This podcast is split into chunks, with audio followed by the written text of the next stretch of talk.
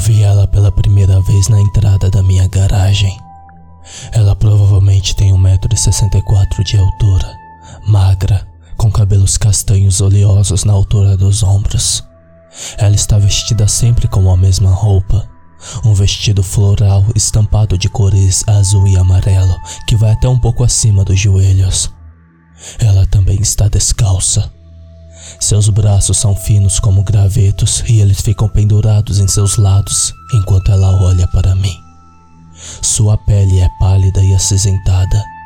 Tudo é decepcionante o suficiente. Mas é o rosto dela, a parte que agora está a bem poucos centímetros da minha pele. Esse rosto.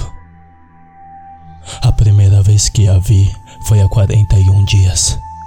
Ela estava na entrada da minha garagem e acabei olhando pela janela quando eu estava prestes a ir para a cama. Caso contrário, eu nem teria notado ela. Não sei há quanto tempo ela estava por perto. Só sei que foi a primeira vez que a vi. Eu saí na minha varanda para perguntar o que ela estava fazendo lá. Foi quando eu vi o rosto dela. De longe eu não consegui distinguir detalhes específicos, mas pude ver que seus olhos estavam afundados, como se ela não dormisse há semanas. Como eu disse, o cabelo dela estava pendurado até os ombros em mechas castanhas e oleosas, algumas pontas de fios varridas em sua boca. E a boca dela estava pendurada.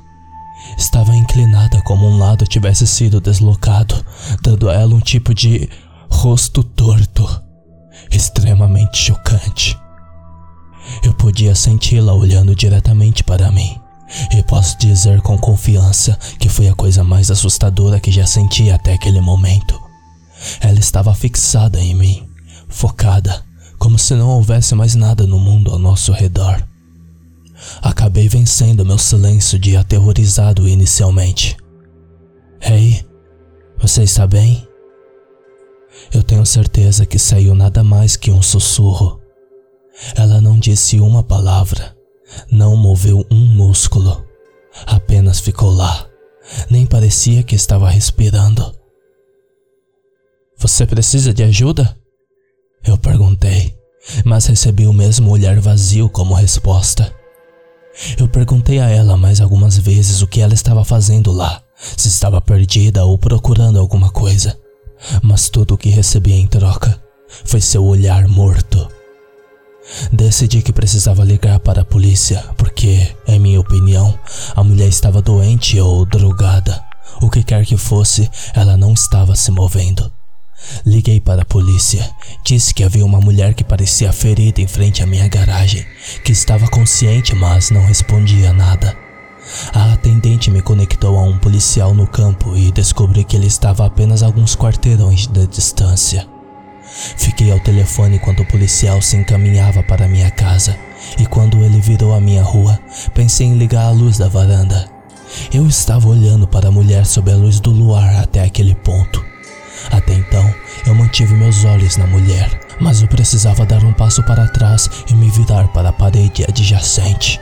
Mas na fração de um segundo que me virei para olhar o interruptor, a mulher tinha ido embora. O policial chegou no momento seguinte e contei o que havia acontecido. Ele chamou no rádio outra unidade para inspecionar a área em um esforço de encontrar essa mulher, que presumivelmente correu de onde ela estava. O oficial pegou o relatório e disse que ficaria de olho, mas com base na minha descrição dessa mulher, ele disse que ela provavelmente estava embriagada, desabrigada, potencialmente doente mental e potencialmente sob o efeito de drogas.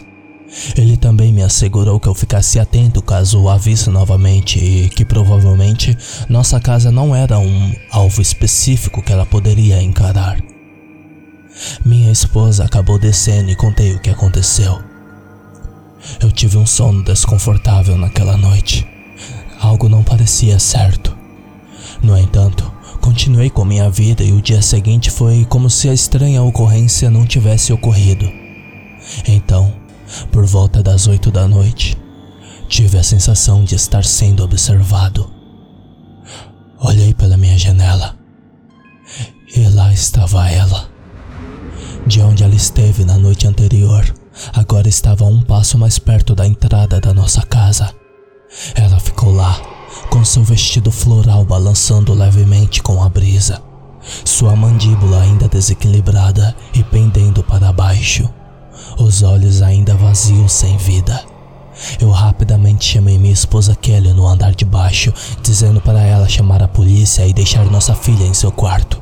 Enquanto Kelly descia, eu novamente desviei o olhar por apenas uma fração de segundo.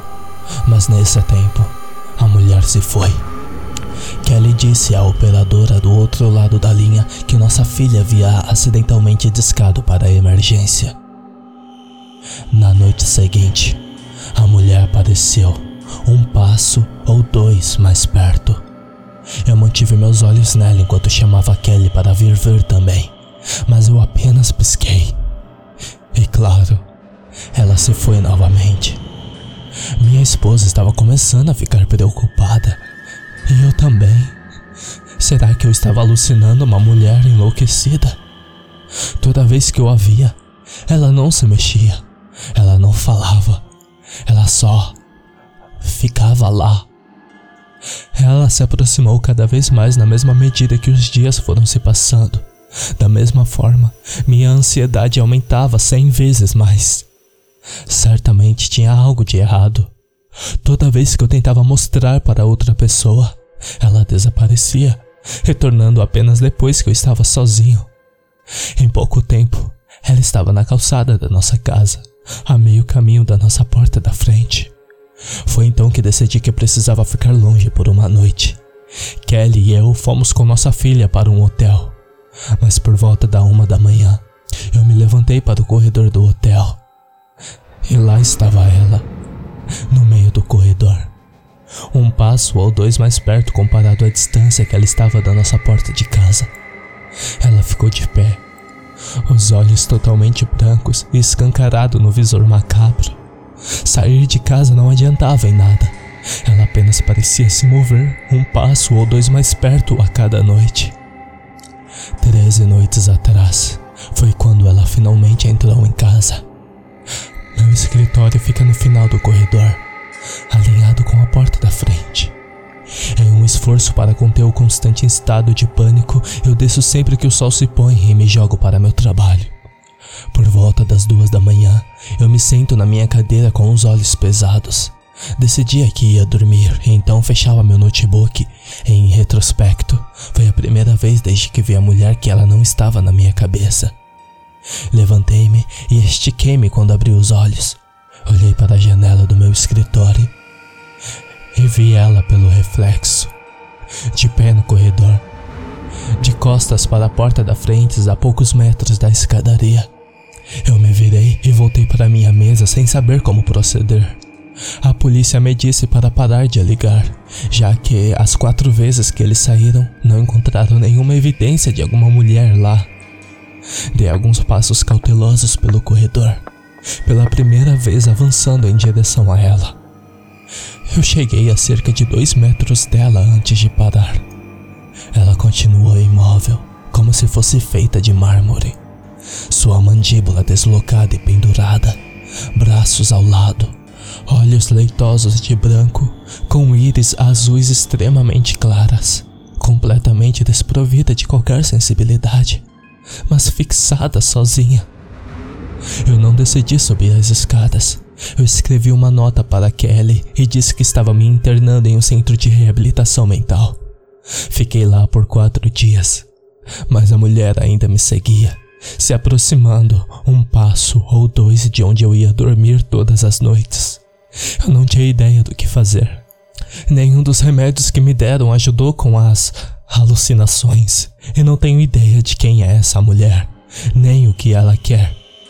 Aleguei que o que eu estava passando era por causa do estresse, de modo que não pude ficar na instalação por muito tempo. Eu decidi que vou morrer. Quero estar com minha família quando isso acontecer. A mulher não parece querer nada com minha esposa e minha filha. Então, o que ela quer, ela pode meter. Anteontem à noite, eu fiquei cara a cara com ela enquanto ela estava a poucos metros da nossa cama. Kelly acordou e perguntou o que eu estava fazendo. E quando voltei a me ajeitar para dormir, a mulher se foi. Eu fui para a cama ontem à noite e beijei Kelly. Disse a ela que a amava e ela perguntou se eu estava bem. Eu disse que sim. Não adianta fazê-la se preocupar comigo sobre algo que não temos controle. Eu quero que o tempo limitado que ainda nos resta não seja ofuscado pelo medo e preocupação. Minha resignação à derrota pode parecer abrupta, mas ao longo dos últimos dias estendi a mão para todo tipo de pessoas e ajudas. Fiz todo tipo de pesquisa e o que quer que seja essa mulher. Aparentemente nunca foi registrado antes. Algumas pessoas ofereceram o que podia e eu aceitei o conselho delas. Embora nenhuma das possíveis soluções tenham feito qualquer coisa para impedir a mulher de se aproximar cada vez mais de mim. Eu sinto que estou lidando com um problema que terminará ostensivamente quando a mulher chegar até onde ela quer estar. E não há nada que eu possa fazer sobre isso. Eu vou aproveitar o pouco tempo que eu potencialmente tenho para me ocupar com pensamentos de felicidade. Acordei por volta das quatro da manhã para encontrar a mulher de pé onde estivera a noite toda.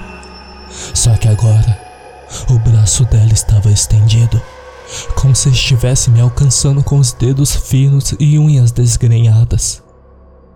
Eu sei que esta noite será a noite que ela estará perto o suficiente de onde eu durmo para fazer o que ela quer fazer. Eu sei que o que quer que seja que ela queira fazer não é bom. O sol está se pondo agora. Estou digitando isso na minha cama. Esta pode ser minha última noite vivo. Eu não sei quem é essa mulher, nem o que ela quer, mas sei que a qualquer momento ela vai aparecer ao lado da minha cama, seus olhos afundados sem vida, seu cabelo oleoso, fibroso e pendurado em seus ombros, seu vestido floral azul e amarelo cobrindo seu corpo pálido e emaciado seus pés descalços no chão de madeira, seu braço fino chegando até mim, unhas pontiagudas na ponta dos dedos.